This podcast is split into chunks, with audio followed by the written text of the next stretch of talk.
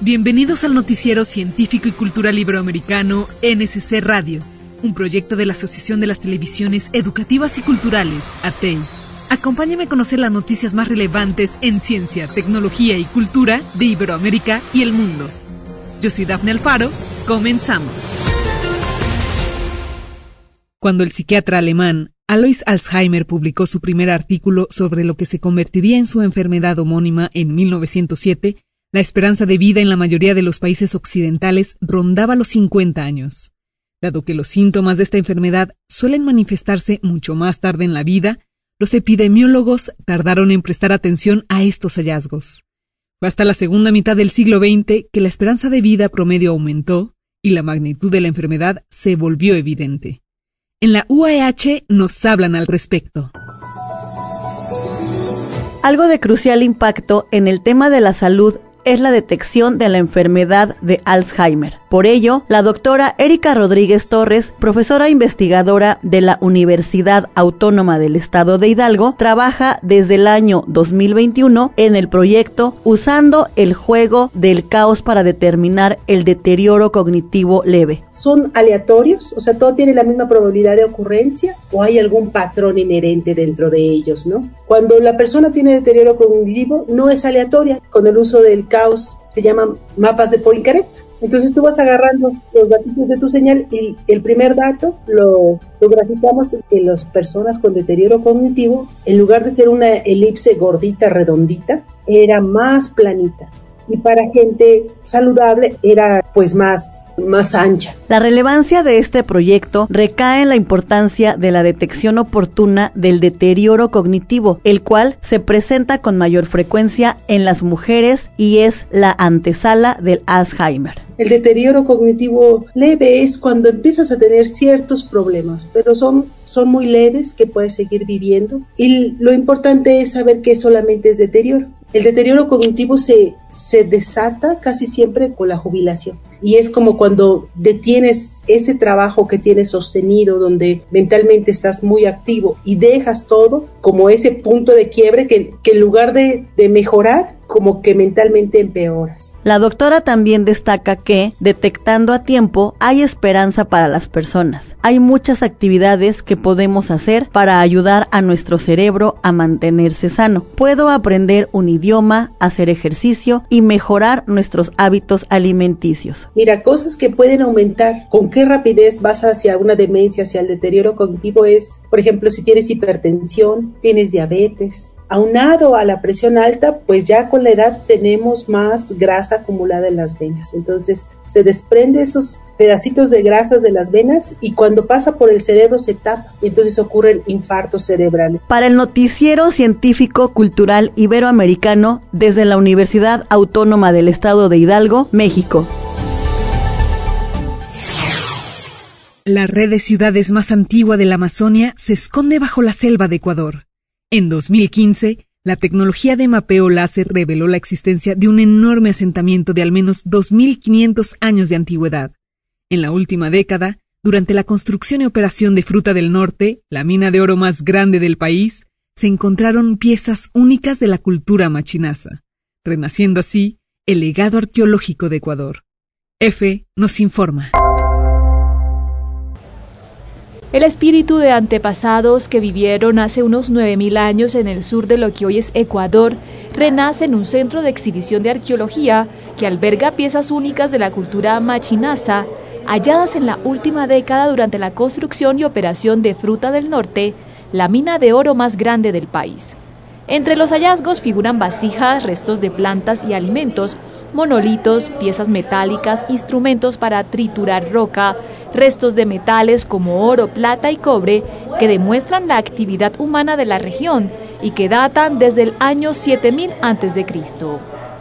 Con el apoyo financiero de la empresa canadiense Luding Gold, encargada de operar fruta del norte, la investigación se realizó en una franja de unos 17 kilómetros de largo por 2 de ancho, definida entre los ríos Machinaza y Zamora, en torno a la mina, en la localidad rural de Los Encuentros. María Cristina Acosta, directora de Ambiente y Permisos de Ludingol, explicó a EFE. Sabemos que hacían minería, sabían que utilizaban los metales en ese entonces, ahora también hacemos minería y comprendemos el, el, presente. ¿Por qué comprendemos el presente? Porque aquí es una zona geológicamente para minería. Y lo era antes, lo era ahora. Entonces nos permite comprender que esta zona tiene una riqueza minera que debe ser también explotada. En un recorrido por el centro al que EFE fue invitada, Acosta recordó que el proceso de investigación arqueológica avanzaba a la par que se desarrollaba la mina. Lo importante es que cuando ya eh, determinábamos a través de estas excavaciones que habían vestigios arqueológicos, que habían piezas que tenían que ser rescatadas, durante la construcción, que es donde hay remoción de suelo, teníamos monitores arqueológicos. Entonces los monitores arqueológicos se ubicaban en sitios estratégicos seguros para mirar si existían piezas que debían ser rescatadas durante la remoción de suelos. Para Ron Hochstein, presidente y director ejecutivo de Luding Gold, el centro es una oportunidad para promover el turismo cultural, para conocer los aportes de la cultura machinaza a la historia, así como un ejemplo de cómo la empresa privada puede trabajar junto a la comunidad y el Estado en beneficio de la sociedad. La palabra escrita fue transmitida por las primeras culturas a partir de grabados en piedra o en tablas de cera. Poco después, la invención del papiro y el pergamino hizo innecesario su uso aportando una manera más cómoda y ligera de dejar constancia del conocimiento. Sin embargo, tanto uno como el otro tendrían los días contados con la aparición del papel. El papel vino para quedarse y aunque cada día lo usamos menos, su uso sigue siendo importante en todo el mundo. La UABC nos habla de la industria vitivinícola y de un importante proyecto de reciclaje. La industria vinícola utiliza hasta un 80% del fruto de la uva para la producción de vino. Tan solo en 2023, la Secretaría de Agricultura y Desarrollo Rural reportó que México cuenta con una superficie sembrada de 35.823 hectáreas, una producción de 452.927 toneladas de uva y más de 73.000 toneladas de uva industrial que representan 4 millones de cajas de vino al año. Esto genera grandes cantidades de residuos como orujo, semillas y raspones, por lo que buscan alternativas para aprovechar y reducir los residuos generados por la industria vitivinícola, transformándolos en hojas de papel. Ese es el objetivo del proyecto denominado Elaboración de hojas a base de residuos en viñas, realizado por París Vara y Omar Leiva, estudiantes de la Facultad de Enología y Gastronomía de la Universidad Autónoma de Baja California, Campus Ensenada. A través de un proceso manual de trituración, mezclas y secado de residuos, se logran generar hojas de papel que promueven una industria de optimización máxima en materiales, lo cual podría favorecer el medio ambiente de manera notable. Al ser un producto verde, ayuda a reducir los residuos de la industria vitivinícola y al mismo tiempo promueve el uso de hojas recicladas que pueden ser utilizadas constantemente y así reducir la fabricación de papel tradicional cuyos procesos de elaboración pueden contaminar y dañar el medio ambiente. Desde la Universidad Autónoma de Baja California para el Noticiero Científico y Cultural Iberoamericano, reporta Elliot Valdés Montaño. Existe una gran expectación en torno al metaverso, que podría definirse como un entorno digital hiperinteractivo y creativo donde las personas trabajan, juegan, socializan y principalmente compran. Aunque el metaverso mismo está en sus etapas iniciales, hay mucha curiosidad acerca del potencial que ofrece a las marcas, especialmente en la industria de la moda. AFP nos lo cuenta. Los diseñadores de moda tienen una nueva vitrina para sus creaciones, el metaverso. El mundo digital donde, gracias a un avatar que nos otorga un gemelo virtual, podemos actuar tal como lo haríamos en el mundo real. Accesible gracias a un casco de realidad virtual, o la pantalla de una computadora o teléfono, el metaverso es un espacio para experimentar y probar nuevos productos, lo que permite a los diseñadores ampliar los límites de su creatividad. Esto también tiene ventajas económicas. Al probar su colección en el metaverso, pueden analizar la reacción del público y adaptar la demanda en consecuencia para evitar una producción excedente en el mundo real. Esto brinda un enfoque más ecológico. Para otros diseñadores, las creaciones solo serán digitales.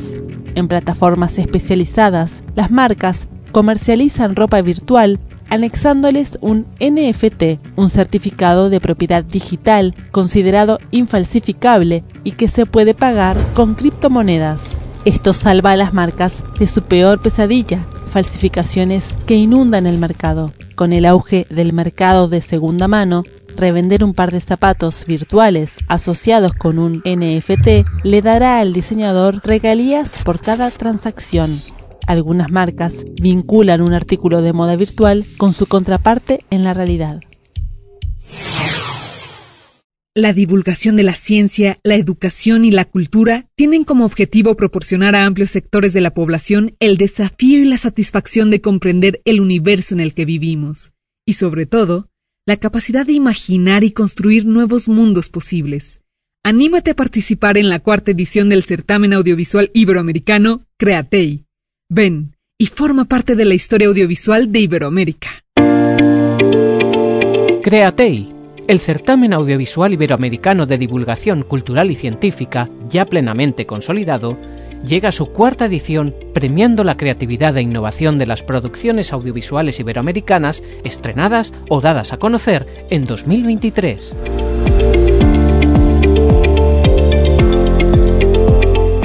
Las categorías de esta cuarta edición de Createi dan prioridad a la comunicación educativa, científica y cultural, Puedes consultar las bases completas en www.atei.es. La participación es gratuita y los relatos premiados tendrán una dotación económica y la opción de ser multidifundidos por las principales ventanas del espacio audiovisual iberoamericano.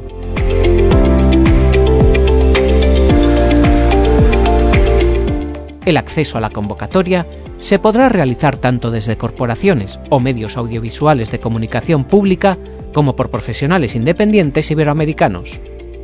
El plazo de recepción de obras se abrió el 24 de enero de 2024 y terminará el 31 de marzo de 2024.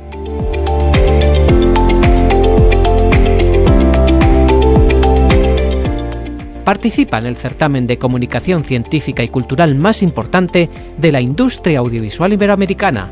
Encontrarás las bases de la cuarta edición de Createi en www.atei.es.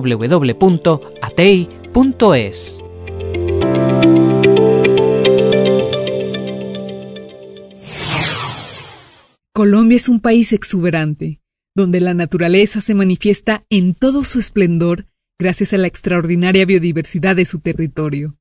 Por ello, se ha vuelto un referente del ecoturismo. El departamento de Casanare, históricamente dependiente de la explotación del petróleo, ahora promueve el desarrollo de la región a través del turismo sostenible y la protección de sus ecosistemas. Vamos con Deutsche Welle. La naturaleza se abre paso en el corazón de Colombia. La economía basada en el oro negro se está volviendo verde gracias a jaguares, capibaras, caimanes y otras especies salvajes en la región del Casanare. Allí las zonas protegidas están abriendo camino al ecoturismo, sustituyendo a la industria de los combustibles fósiles. La despetrolización del departamento ha sido una clave muy importante de nosotros, pero también tengo que hablar de una palabra que se llama transición, y esa transición obedece en que en una línea de tiempo de siete años hemos logrado bajar 30 puntos de dependencia del sector hidrocarburo y fortalecimiento de otras.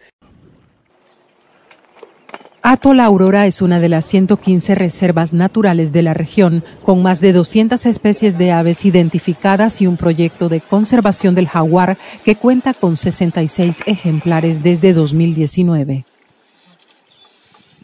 A medida que estamos conservando siempre ha habido un aumento poblacional. Tenemos, como te digo, nacimientos importantes, jaguares muy conocidos, donde tenemos eh, un área, en una área ya tenemos corredores establecidos y ahí podemos establecer qué jaguares caminan, cuántas crías dan al año, cuál es la jaguar más vieja, cuáles son los individuos más jóvenes. El manejo ambiental de la reserva de casi 10.000 hectáreas permite la coexistencia de su rica fauna. Allí, jaguares, chigüiros, venados, aves y anacondas campean a pocos metros de vacas y caballos. Uno de los secretos de la reserva natural donde estamos es que se puede, eh, se ha dejado en estado silvestre las praderas. Entonces las vacas comen cierto tipo de hierba, el venado come otra, los caballos comen otras y, y eso hace que puedan convivir en un mismo espacio natural. Con la firma del Acuerdo de Paz de 2016 y el aumento de turistas extranjeros, muchas regiones en Colombia han abogado por el ecoturismo para activar su economía. En el caso de Casanare, la conservación de la vida silvestre ha hecho además reducir la dependencia del petróleo en un 46%. Safaris contra la explotación de la tierra. La apuesta de Casanare es solo una muestra más de que la protección de la biodiversidad y el turismo sostenible también pueden ir de la mano del desarrollo económico y regional. El carnaval andino Inti Chamampi con la fuerza del sol, realizado en Arica, expresa los sentidos asociados a la fiesta, constituyendo estrategias de comunicación y autorrepresentación que sitúan las diferencias culturales en un espacio social y simbólico. Nuestros colegas de Radio UDG nos comparten. Carnaval andino con la fuerza del sol. Un despliegue de cultura y tradición en Arica, Chile. Cada inicio de año, entre los meses de enero y febrero, en la ciudad de Arica, ubicada en la frontera norte de Chile, compartida con Perú y Bolivia, se lleva a cabo un epicentro de color, música y danza. El celebrado carnaval andino Intich Mampi, o Con la Fuerza del Sol, es un evento de renombre internacional, no solo un espectáculo visual impresionante, sino también un motor clave para el turismo local y una contribución significativa al desarrollo económico de la región, así como para la conservación del patrimonio humano intangible de la macrozona andina tripartita, conformada por los países antes mencionados. Desde su inicio, el carnaval andino en Arica ha atraído a multitudes entusiastas, consolidándose como uno de los eventos más grandes de su tipo en la región, con una convocatoria anual que supera las 200.000 personas, siendo el más popular de América después de Río de Janeiro. Este carnaval se ha convertido en un imán turístico, atrayendo visitantes de todo Chile y del extranjero, el aporte al turismo de la región es innegable. Los hoteles, restaurantes y comercios locales experimentan un aumento significativo en sus ingresos durante la celebración del carnaval. Datos recientes indican que el aporte económico del carnaval al Producto Interno Bruto Regional es sustancial, contribuyendo con más del 2%.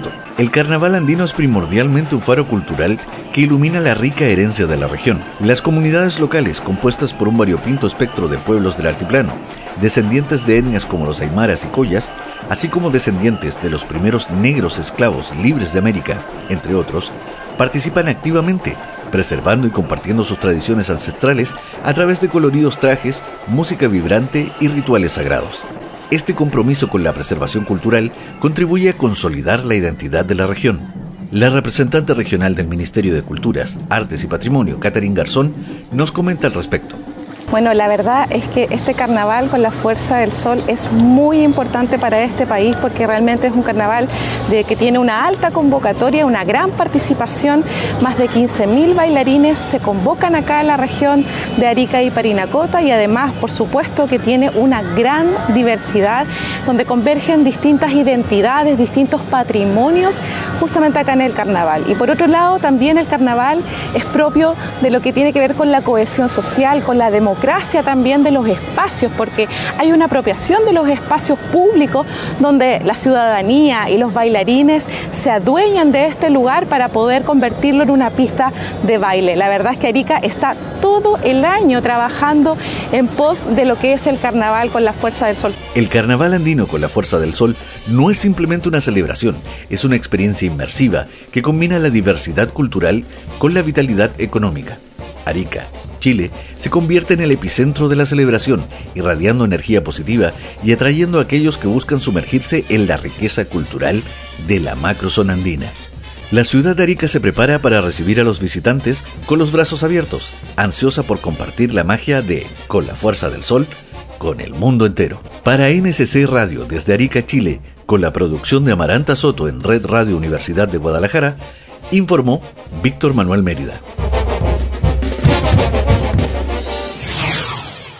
Desde su creación en 1847, la Universidad Nacional Autónoma de Honduras ha pasado por un proceso histórico de renovación y transformación, con el que se han logrado cambios significativos por medio de reformas. Ha sido largo el camino para ratificar su existencia como una institución autónoma del Estado, confiriéndole la exclusividad de organizar, dirigir y desarrollar la educación superior y profesional del país. Vamos con STBE. La Universidad Central de Honduras, ahora conocida como la Universidad Nacional Autónoma de Honduras, se fundó en 1847 en una coyuntura histórica en donde se consolidó el Estado Nacional, saliendo de los ideales de la Federación Centroamericana como parte de una iniciativa del presbítero José Trinidad Reyes. Ya con el paso de, de, las décadas, siempre durante el siglo XIX, la universidad empieza a crecer, empieza a cambiar de edificios, em, empieza a fortalecer su institucionalidad y empieza a fortalecer sobre todo eh, la propuesta educativa que tenía. ¿no? Ya para finales del siglo XIX la universidad ya no solo contaba con una carrera de jurisprudencia, sino que ya existían esas carreras liberales que se van construyendo en aquel momento como parte de los cambios que va teniendo la eh, sociedad hondureña en función a esa apertura hacia el mundo. Con la llegada del siglo XX, la universidad continúa con un cierto avance. Empieza a trabajar en actividades para poder tener mayor presencia en la sociedad con la llegada de revistas y periódicos. Para la década de los 20, el estado de Honduras empieza a conformarse en torno a las compañías bananeras. Para 1924 se convierte en el mayor país exportador de banano del mundo, pero la universidad estaba atrasada y ahí es cuando empiezan los estudiantes alzarse en ideales de autonomía. Em, igual la universidad continúa avanzando siempre con el ideal de la autonomía universitaria. Es en la década de los 30 cuando sucede algo importantísimo para la, no solo para la universidad, sino para la sociedad misma, en busca de aquellos ideales de libertad, de igualdad, de equidad. Y es que se gradúa la primera mujer eh, de Honduras la primera mujer graduada de química y farmacia, ¿no? Em, entre 1847 hasta 1957, que la universidad obtiene su autonomía, se habían graduado 1.450 estudiantes. Pero de, de estos, solo 39 fueron mujeres. Y la primera mujer se graduó en 1936. En 1957 se logró la autonomía universitaria, lo que significó un paradigma importante para toda la sociedad, porque la universidad se masificó, ya que en la década de los 60 se fundó la ciudad universitaria y un centro regional en San Pedro Sula. Esta institución ha sufrido de ataques terroristas, en los cuales se perdieron los documentos históricos de la universidad. Es por esto que no se cuenta con un acta de fundación, solo la podemos leer en libros porque fue transcrita. Desde Honduras para el Noticiero Científico y Cultural Iberoamericano NSC informó Andrea Torres de STVE. Una obra de teatro le da voz y rostro a las trabajadoras sexuales. En este montaje se unieron la experiencia de dos teatreros y la vida de tres mujeres que trabajan en la prostitución.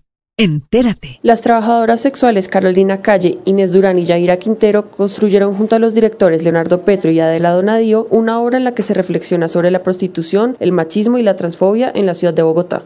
Esto es desde nuestras voces y desde lo que quisimos hacer. Nunca nos sentimos presionadas para decir lo que decimos y creo que eso se ve en la obra, eh, puede notarse. Y yo creo que por eso esta obra eh, ha impactado a la gente, le ha gustado y pues nosotras todo el tiempo nos la disfrutamos. Las tres mujeres iniciaron el proyecto a través de la beca de experiencias sobre actividades sexuales pagadas de la Secretaría de Cultura y encontraron la manera en que su historia fuera escuchada y visibilizada a través del arte todo se puede llevar a escena y todo se puede hacer y no es así. Hay una ética de la representación, eh, pues para que eh, lo que se está contando revele cosas y no simplemente eh, se vuelva un tema de revictimización. Las actrices de la obra han manifestado que contar sus experiencias por medio del teatro les ha permitido seguir sus procesos de sanación. Esta es una obra que transforma al elenco y al público. Hemos llegado al fin de una emisión más de NSC Radio. Recuerda que nos puedes escuchar en Spotify, Google Podcast e iVoox, así como en el sitio noticiasnsc.com. Nuestros socios de la Asociación de las Televisiones Educativas y Culturales Iberoamericanas, ATEI, agradecen tu preferencia. Y de parte del equipo que hace posible el NSC, te decimos hasta pronto. Yo soy Dafne Alfaro y te invito a que nos acompañes en la siguiente emisión.